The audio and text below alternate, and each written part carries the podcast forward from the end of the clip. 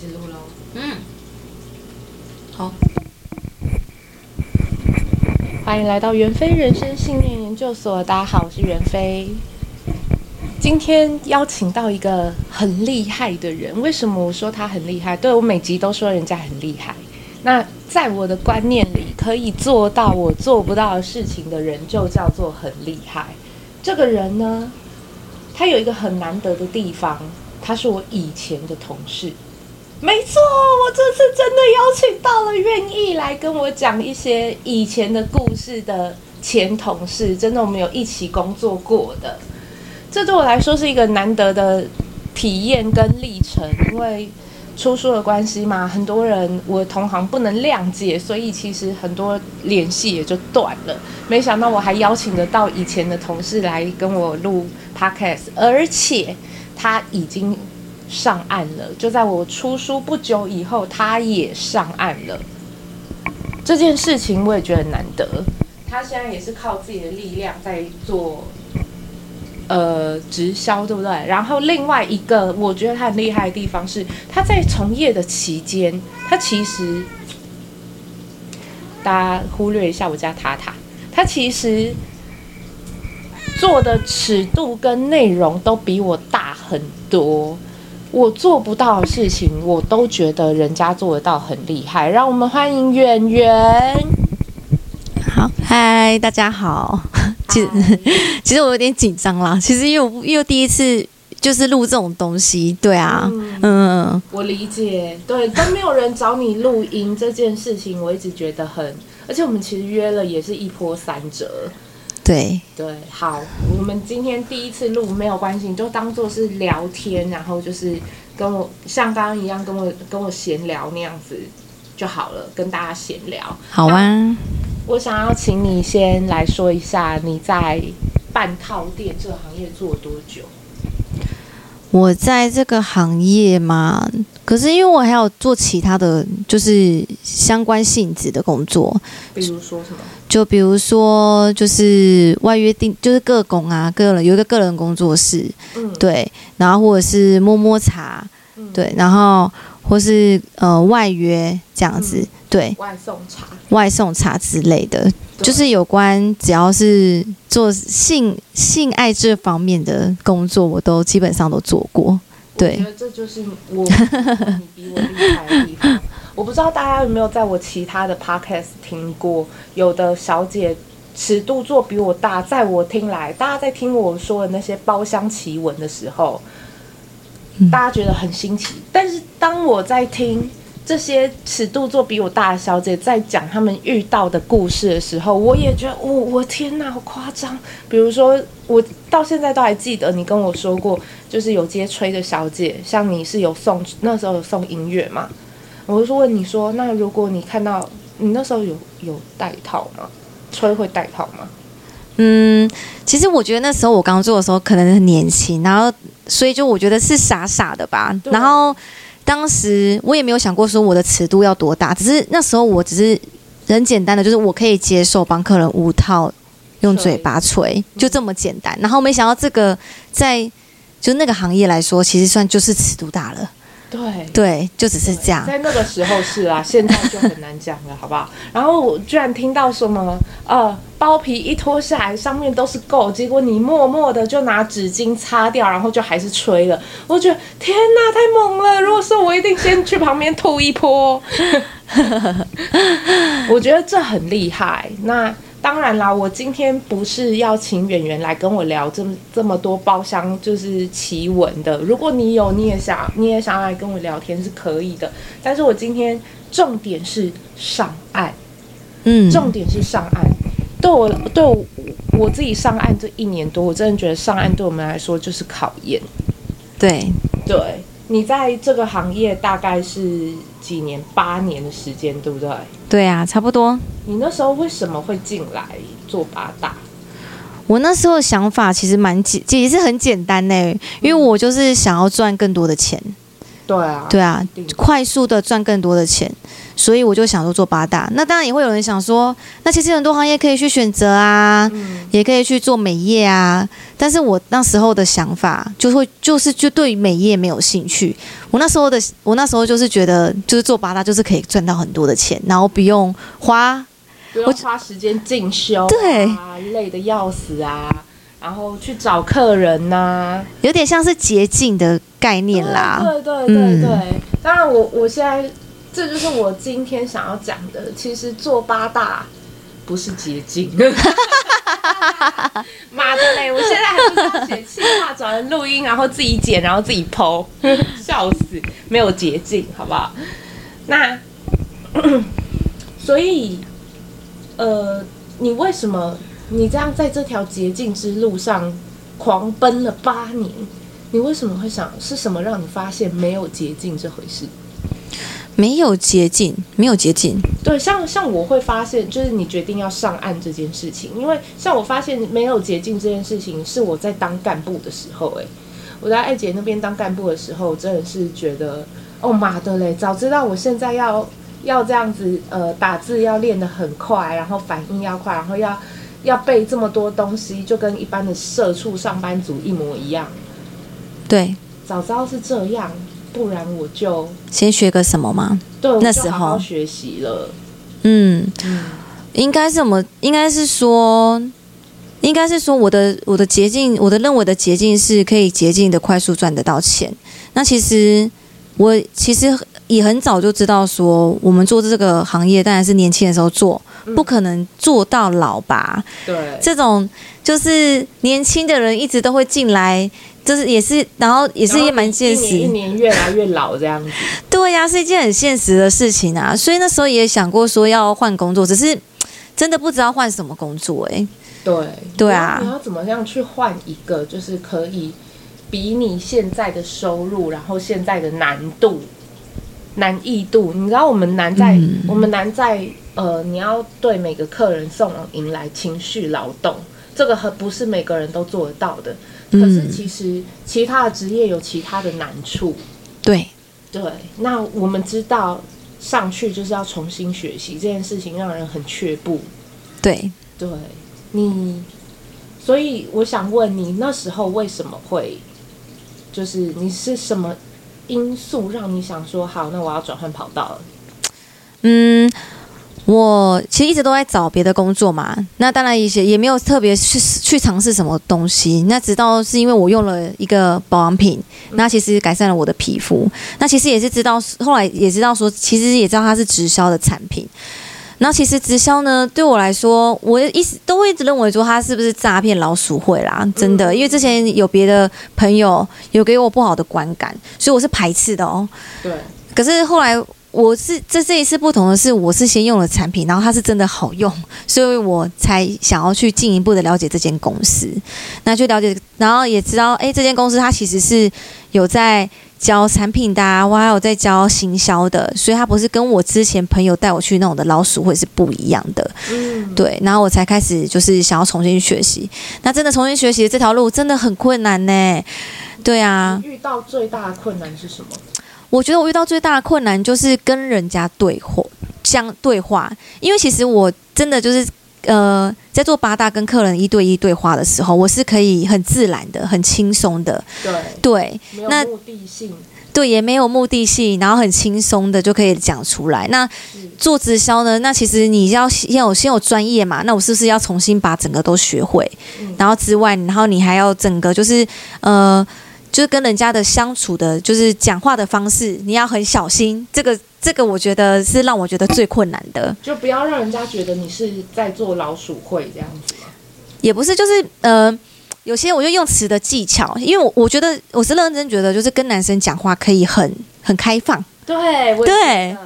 那可是讲很多干话，不负责任。反正你出去包厢，你根本就不用负责，这样你就忘记你说的话就好了。对，然后客人，然后男生客人也不会觉得怎样。对。可是今天我现在是改着做美业的，那遇到的都是女生。哎，有时候你真的一个眼神啊，还是一个动作，人家会造成别人的误会。耶。没错，这也是我我其实上岸以后也不太。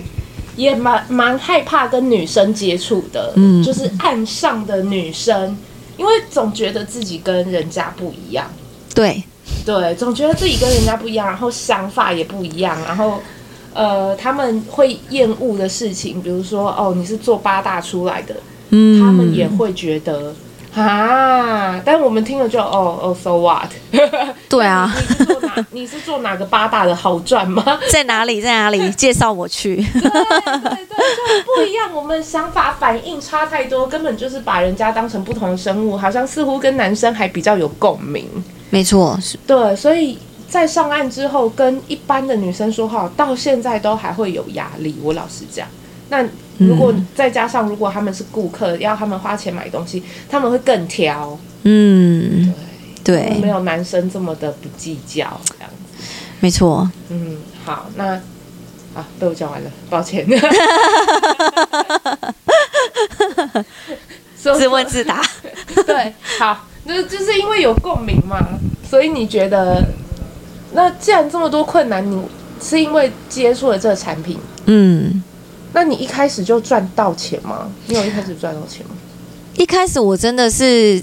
没有打算真的认真经营它，我就是单纯就是真的只是分享。消费品，消费者，然后这个好用，你就是用对，然后我朋友就越来越多跟着我用，那后来就是渐渐也越来越多人跟我跟我一起使用啦，那也有想要经营的人，我就觉得好像可以全心投入，嗯，对啊，所以一开始我是有用兼职的心态去做的，嗯，对，那其实我为什么会想要整个先就是上岸跳过去，是主要是因为我想回归家庭。对，然后也就是因为这个，我知道八大的产业不可能做到老，那一定要找到另外一个工作嘛。因为你你自己，你你现在不淘汰自己，你未来就是别人淘汰你啊，这是一件很现实的事情。嗯、你总比那个时候人家在淘汰你、嫌弃你的年纪好了、样貌等等的。真的，这是八大行业的一个比较烂的地方，就是。我们这条路会越走越窄，一般职场的路，你越爬越高，就似乎就会越走越宽，嗯、年资越高，大家就会越尊敬你。对，可是，在八大不会啊，演员演员都几年了，他不是做很久了吗？客人进来都会说，你你不是已经在这边几年了吗？你怎么还在？对你没有。要上岸了吗？不好吧，连客人都会这样讲哦。对，其实我有我已经有结婚有小孩了啦，就是长期跟孩子是分开的。哦、那其实我做这个工作，真的就是上班的时数是蛮长的，当然可以自己定，但是我觉得要把时间拉长，才能赚得到更多的钱。既然都已经来做了，就要就要在这个时间内赚钱嘛。对啊，然后嗯，然后其实我因为我因为应该是说，我觉得是台湾的。台湾的社会吧，对于做八大的人，就是会先直接冠上一个标签。什么标签？就黄，就是觉得啊，就是退三步，你们是做八大的哦，哦啊，脏脏的。然后我也很怕，就是我也很怕，就是哎，未来我真的，如果我一直做下去，我真的未来不知道要跟我孩子怎么讲，说我是做什么的。哦，对啦，对对对，很少会有人像我这么样的前卫。我也是到刚刚吃跟你吃饭，我才知道原来。我在八大行业里面也算是少数一些什么有想法的人哦，有想法的啊，就是就是会未来有想法的啊，对现在啊等等的，不然他们都是对很多都在沉沦啦，我觉得很可惜。对，我觉得要怎么讲也也不是说沉沦，因为我也有过那段时期，我懂，就是你不知道你以后要干嘛，但是你知道你今天晚上还要上班，但是那种感觉就会觉得。我不知道我以后要干嘛，但是你说我没有在赚钱，我没有贡献嘛，也是有啊。我也是有在赚钱，我也是有在努力。我只是不知道，如果脱离了这行，那我要怎么做？可是我的沉沦不是这种沉沦啦，我就是一直说，八大八大行业有很多太多的太多的诱惑了。嗯、他们的沉沦是那种可能沉沦在毒品里面，因为钱赚得快，然后同事。很多也都是这样子，所以他们觉得正常。自己都没有好好做。对对，然后我就觉得，你今天都已经帮你花时间，然后也也贡献了好你的身体好了，然后来做这件事情，为什么要让自己的生活变得更差？然后不然就是沉沦在感情里面，然后整天抱怨啊，说另外一半怎样怎样怎样怎样的。嗯，那你现在事业怎么样？你有当上什么直销？不是都有那种什么很很很掐牙的那种？就是未接还是等等？有啦，我现在有到到了，就是呃经理的位阶，就是我们总共有，我是我们总共有七个位阶嘛，然后是倒数第三个这样，不是不是都不是倒数第三个，就是呃最高，然后再下来两个。哦，就对，爬到中间了的概念这样。对，算算中间的。嗯，对啊。你真的很努力，你除了跟女生。聊天有困难以外，你还有什么你觉得很难？比如说知识面的克服，嗯，难之类的，超难的。因为我真的，因为其实我本身是一个不爱读书的人，然后呢，我就做八大根本不用动脑筋，我已经。我的脑袋已经 荒废好久了耶！感受到做八大比学生时期的脑力下降了百分之两百元？对啊，所以我那时候刚去那边学的时候，哇塞！我光记那个成分啊，然后还有记那些知识，其实就已经很烧我的脑筋了，很痛苦，很痛苦。那时候记你们的资料一样啊，圆圆几公分，然后几公斤，几罩杯，然后在哪间店？我那时候也记得很痛苦，真的。对啊，好好太好了！这集大家全场最有共鸣的是我吧？那所以你现在习惯了吗？习惯了吗？我还是没有到，我不习。我觉得其实我我讲一个现实的，最不习惯的，嗯，就是就是收入而已啦。对啊，哦、对你现在收入可以是可以讲吗？多少？就是其实平均大概就是三万左右，但是我的目标是至少要平均最平均要有十万块，现在还在努力当中。我跟你讲，虽然 虽然我的长辈曾经告诉我做八大一个月没有十万都很丢脸，但是现在做八大一个月要十万也是蛮难的，好不好？嗯，不容易啦。对，不容易。应该不是因为我没有 GS，所以我觉得很难吧？就是我觉得，我觉得，嗯，我觉得真的很，因为有太多人在做了。嗯，你会被你会被比较啊，年纪嘛，身材，然后还有就是你的服务，对对对，圆圆都有帮我免费吹，为什么良缘没有？那你不会去砸圆圆？对啊，可是客人就这样跑掉啦。对啊，没错。嗯、那所以你除了技艺以外，你还有下过什么样的苦功？下过什么苦功？就是你觉得啊，你我是为了上岸，好，我我我那时候会有一个心态，嗯，比如说我自己，我那时候会有一个心态，就是，呃，我想要好好的把这些，就算很辛苦，钱很少，但我也要把这些记起来，因为我很害怕自己没有做好干部这个职业，没有做好我该做的事情，似乎我就就代表我没有资格上岸，我不够好，就是个废物，我会这样子激励自己。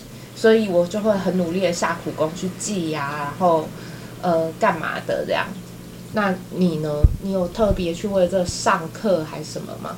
有啊，就像刚刚我说的上课，我是一个自，我就说我不是一个爱念读书的人，但是我为了要踏进这个行业，所以我必须要去学，嗯，对，然后去记，然后，早起，哦、对啊，哦，哎，让自己的作息也正常。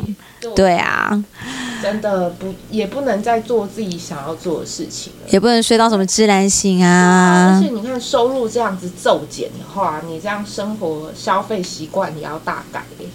消费习惯习惯大改，其实我觉得我没有太大改，反正就是先目前就是一直先吃老本啊，不论怎么办？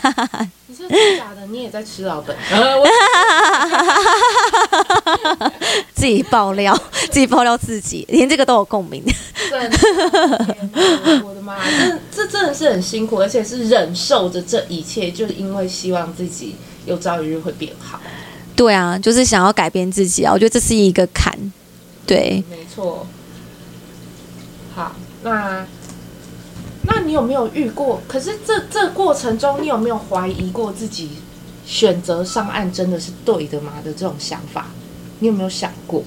我会耶，我有时候夜深人静，我会开始怀疑人生。我干嘛要选这条路？好像不知不觉就走到这里了。有一种，你与其说是相信自己会成功而努力，不如说是有一种骑虎难下的。你会吗？你有没有？你你走到这里，一个月三万块，然后中阶的管呃中阶的称号，那有没有让你怀疑？这中间你难道都没有怀疑过，我走这一条真的是对的吗？我现在过得这么辛苦，真的有必要吗？我要不要回去做算了的那种想法？其实一直都有，太老实吗？嗯。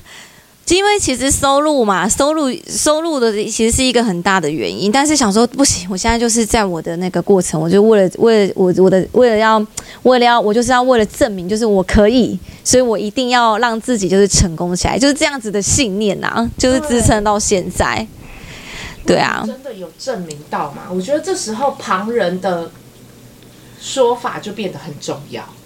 哦，圆圆，你真的好努力哦！我觉得你真的不得了哎。我上岸之后，常常会听到人家这样子说。嗯、可是当然我，我因为我正在怀疑自己，所以我就当做大家就是奉承奉承我这样。可是你有没有什么时候是真的让人家呃，可能就觉得说，嗯，我这么做是值得的瞬间？什么时候你会这么想？什么时候吗？对啊，我们是这么忍耐辛苦，跟就是呃收入不够，跟这种。收入不够的焦虑上来的，其实人家不懂啊，对，因为他们根本不知道我做什么工作，所以他们根本不知道。讲啊，这不能讲啊。那你怎？那人家问的时候，你都怎么讲的？真的？可是我们怕这样子讲，人家就知道嘞。反正就是说另外一个工作，但是不是做八大。哈，对，可是那个收入就是也不低。哦，对，但是这样你就是帮自己再编了另外一个工作，帮自己编了一个过去，没错。怕人家问说啊，那你那个前一个工作是不是怎样？我那个谁谁谁，呃，我朋友他也是做这一行的，那你那是怎样？开始在问工作细节的时候，你怎么办？我就说。哦，这个其实我们这是有一点机密的，其实我们不能讲太多。那我们是属，就是我就会掰一个理由，然后不会让他问下去。所以每次当人家问到我，问到我编的那个行业的时候，我都超差的，我都希望他不要再问了，因为我那个根本就不，那是根本就是没有的事情。对，你知道这也是我，我，我想要跟大家就是告解一下，这也是我当初为什么会干脆就出书，然后呃以手枪女王身份在自媒体活跃，是因为。我认为自己没有办法这样子说谎，我真的试过几次，在我还没有出书，还在当小姐的时候，比如说哦，以前上瑜伽课，我就会去跟瑜伽老师还有一起上瑜伽课的同学说我在顾网咖，可是根本就不是，只要人家一多问，我就会变卡。我我一直觉得自己，而且我一直在承受那自己在说谎骗人家的那种。压力。对呀、啊，每次一讲就是觉得，哦，我骗人家了，对，然后也没有办法跟大家分享我过去的经验，这对我来说其实蛮痛苦，就是说谎我太难过了。嗯，好，那既然如此，我决定，不然就大家，我我说实话。至少难过的是人家，不是我。没有办试下去，你知道，我可能一两次就算了。可是你知道，我往后人生一直都在掩饰自己过去这十年在做什么。我觉得我办不到，而且有很有可能会说说漏嘴。对对，那我就。我干脆就算反其道而行出书啊，我就我就这样啦，你能不能接受是你的事啦的那种感觉。对，可是如果可是如果今天我是你像诞生的话，我真的是大可我豁出去，我讲没差。可是因为我考虑到的是，我其实结了婚，嗯、然后又有孩子，哦，没错，然后我就也会也会怕，哎，先就是先生的受到批评。对，受到批评，或是他的朋友知道，小孩的笑啊什么，就是小孩同同学跟同学之间，反正我就想很多啦，所以所以啊，的确啦，的确没有，所以就不能洒脱，你知道吗？没办法，没错，我觉得这这个也是牺牲呢，没有办法诚实的面对自己的过去这件事情。这也是一个牺牲，不会啊，这是一个管道啊。你你这样子来，其实是一个管道，所以你来录这些东西，是出那个书，然后然后邀请我，就是来那个来讲出来，这是一个管道，可以宣泄一下，终于可以诚实的做我自己了，太好了，真令你高兴。那你在不是？那在我邀请你之前，你怎么撑过来的？在这么多压力，然后收入又不够，你怎么靠自己坚定这个信念？坚定信念嘛，其实我最最主要的就是因为我的孩子啊，对啊，哦，是因为孩子的关系。天哪，为母则强哎，真的是哎。其实我之前都不会有这种感觉，因为我真的长时间跟他，因为工之前做那个工作的关系，常常没有在他身边。我就是基本基本上这种周末的时候才会陪他。所以，我对我知道你那时候，你那时候两地跑，就是在台北跟你的娘呃婆家吧。对，就是先生的家。对。对。所以其实你是因为孩子希望多可以多陪陪孩子，所以才才决定要上岸，然后打破这一切这样。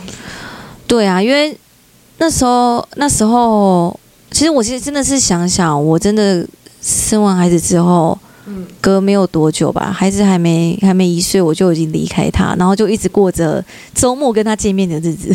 嗯，然后其余都在上班呢。那所以那现在呢？现在现在孩子有那时候可能孩子很寂寞吧？对。那现在有比较好吗？现在现在有啊，就是我跟他比较多的时间相处，我可以了解他的他的想法。